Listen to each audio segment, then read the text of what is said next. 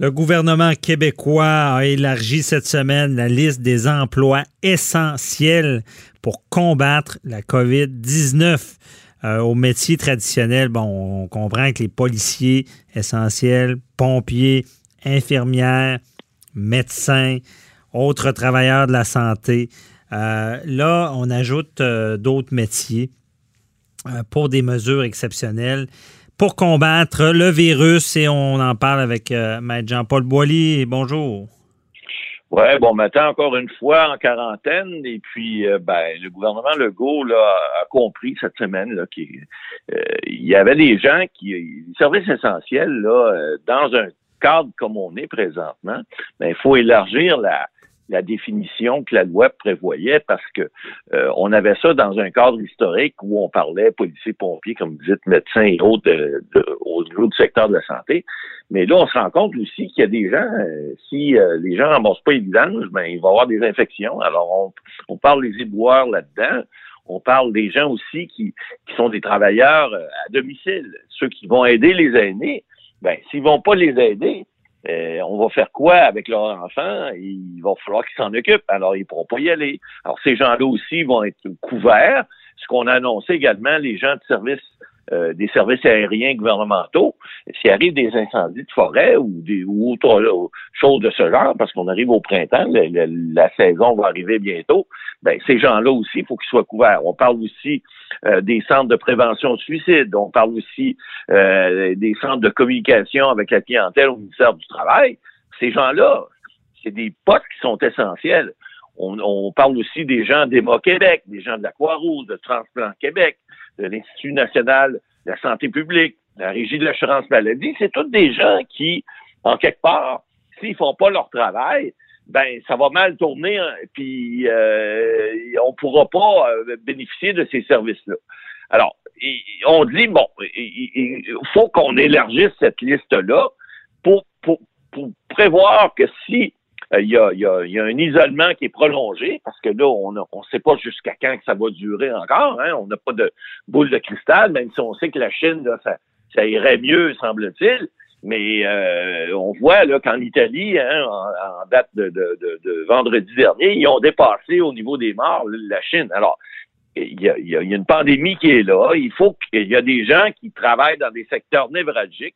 Ils ont besoin de, de, de pouvoir euh, bénéficier de certains euh, certains services que l'État donne aux, emplois, aux services essentiels. On a vu même cette semaine, il y a des gens qui, euh, par exemple, au niveau de l'industrie alimentaire, de, tout le secteur de la, du, du, Conseil industriel laitier du Québec, qui demandent aussi d'être reconnu comme étant un service essentiel. Hein, Mais à quoi ça sert en ce moment ben, de dire que c'est un ben service essentiel? On n'est pas.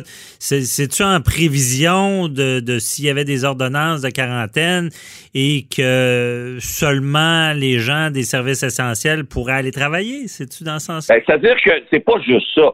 Euh, bon, vous avez euh, noté dans le préambule le service des services de santé. Bon, il y a au niveau des garderies, par exemple, hein, on dit que bon, là, les garderies sont pas accessibles pour tous, sont juste accessibles pour les gens qui sont reconnus comme étant un service essentiel.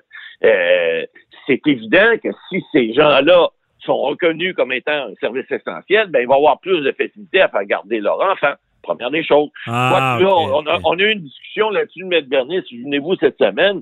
Euh, euh, il y, a, des gens qui sont euh, éligibles à ces services-là. Ils se posent des questions. Hein. Vous avez, je pense, vous, des jeunes enfants qui seraient éligibles parce que je pense que la, mère de vos enfants fait partie des, gens qui sont visés par le, le, service essentiel.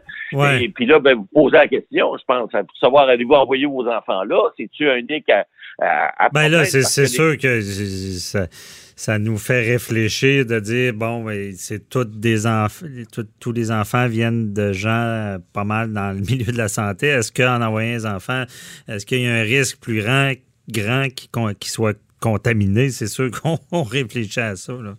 Ben, c'est évident. C'est des questions qui se posent, mais encore là, euh, est-ce que les est-ce que les, les, les, services essentiels vont avoir eux aussi des services extra extraordinaires parce qu'en quelque part, si vos enfants vont dans un service de garde parce que vous donnez un service essentiel à, à la société, est-ce que vous ne les envoyez pas plutôt à risque encore plus grand parce que les gens qui travaillent dans ces services-là sont encore plus à risque que la population en général qui reste euh, bien euh, penaud chez elle?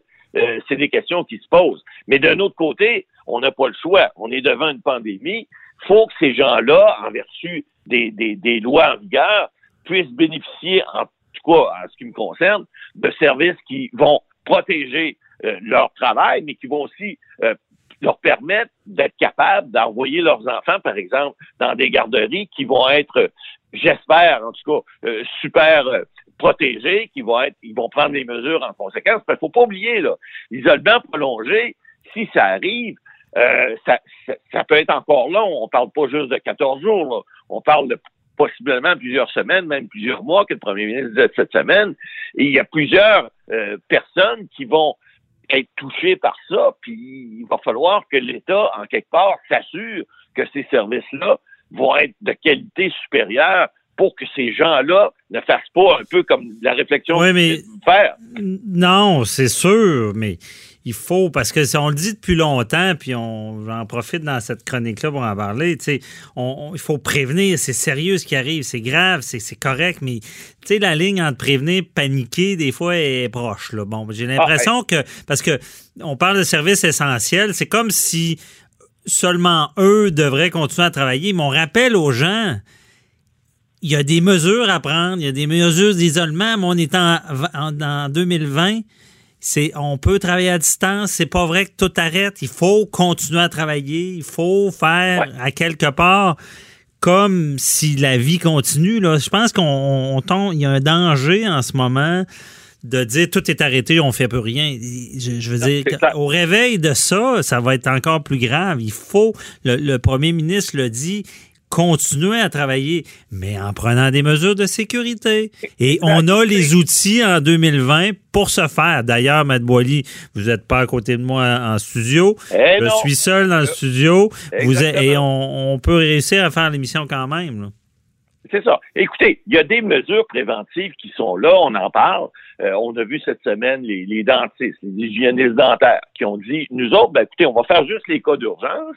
Les autres, euh, on va attendre que la, pandémie passe avant de faire ça. Alors, il y a plusieurs professions, mais il y en a qui ont, qui ont pas le choix. Je vous donne un exemple. Les agents de bord. Cette semaine, on a vu, bon, il y a les gens chez Transat, même Air Canada, qui ont dit, ben, nous autres, écoutez, là, on, on veut bien aider, on veut bien rapatrier des gens, mais on est aussi un service essentiel. On, a un rôle euh, d'assurer la sécurité des passagers. Donc, nous autres aussi, on devrait peut-être être reconnus comme étant un service essentiel. Alors, mais ces gens-là, ils ne peuvent pas malheureusement travailler de chez eux. Hein. Il y avait la blague qui roulait sur Internet cette semaine, la femme de ménage qui disait, écoutez, euh, pour des raisons du COVID-19, je vais euh, je vais travailler à domicile cette semaine, donc je vais vous dire qu'est-ce que vous avez à faire pour faire le ménage chez vous. Alors, ça, c'est une, blague, mais il y a des, il y a des, il y a des gens qui ont des, des, des, du travail qui ne peuvent pas travailler chez eux. Alors, ça, ça en est ça. Et les gens de services essentiels, bon, on parle des agents de bord, on parle de, de toute personne qui donne des services. Vous savez, au départ, c'est pas pour rien que j'ai nommé les, les, gens qui ramassent les vidanges, hein, ceux qu'on appelle les éboueurs. Ben, ces gens-là, des fois, c'est bon, c'est des, un travail des fois qui peut être considéré de deuxième ordre, mais au contraire, dans un cas de pandémie, c'est important de ramasser puis qu'il n'y ait pas d'épidémie qui soit causée parce qu'on ramasse pas. Il y a tellement de services. C'est ça qu'on se rend pas compte. C'est un système, tout est interrelié par des gens de la santé. Il y a les camionneurs dont on parle aussi. Les camionneurs, s'ils si, arrêtent leur travail, hein, ça ira pas bien non plus puisque tout ben, vient de là. Ils peuvent euh, pas travailler chez eux non plus. Sinon, la nourriture rentrera pas, les vaccins rentreront pas, les, les fournitures essentielles ne, ne seront pas livrées. Alors, ces gens-là n'ont pas le choix. Ils doivent en qu'à moi aussi être considérés, en tout cas en quelque part, comme étant des travailleurs essentiels et avoir les services qui viennent avec. Parce que, vous savez, là, nous, on est avocats, on jase, puis on dit, euh, oui, on devrait définir qui, qui sont qui, puis qui devrait être quoi, mais c'est pas si simple que ça d'appliquer une loi puis un règlement. Encore faut-il regarder le gros bon sens, c'est toujours ce qui s'applique, puis voir effectivement, est-ce qu'il y a des gens qui ne devraient pas recevoir euh, être considérés comme des services essentiels, parce que dans un cas comme une pandémie comme on vit présentement, ben c'est pas la loi qui va nécessairement venir en aide à, tous ces gens-là. Si on ne protège pas ces gens-là et qu'on fait en sorte que on crée des pénuries ou qu'on manque de matériaux, qu'on manque de nourriture, qu'on manque de je sais pas quoi, je sais que vous avez reçu des survivalistes à l'émission cette semaine, mais faut pas faut pas être faut pas être en panique mais il faut quand même prévoir ces, choses-là parce que même si la loi puis le règlement ne le prévoient pas, mais il faut aller au-delà de ça, des fois, puis pas juste penser en juriste, mais penser en, personnes qui vivent sur une planète, qui ont besoin de services, qui ont besoin de marchandises, qui ont besoin de nourriture, et, tout ça, ben, ça va au-delà, bien au-delà de chaque loi et chaque règlement qui pourrait être adopté. Ouais, gros bon sens, on verra. Bon, euh, merci beaucoup, Matt Bolly. OK. Bye bye. Au revoir.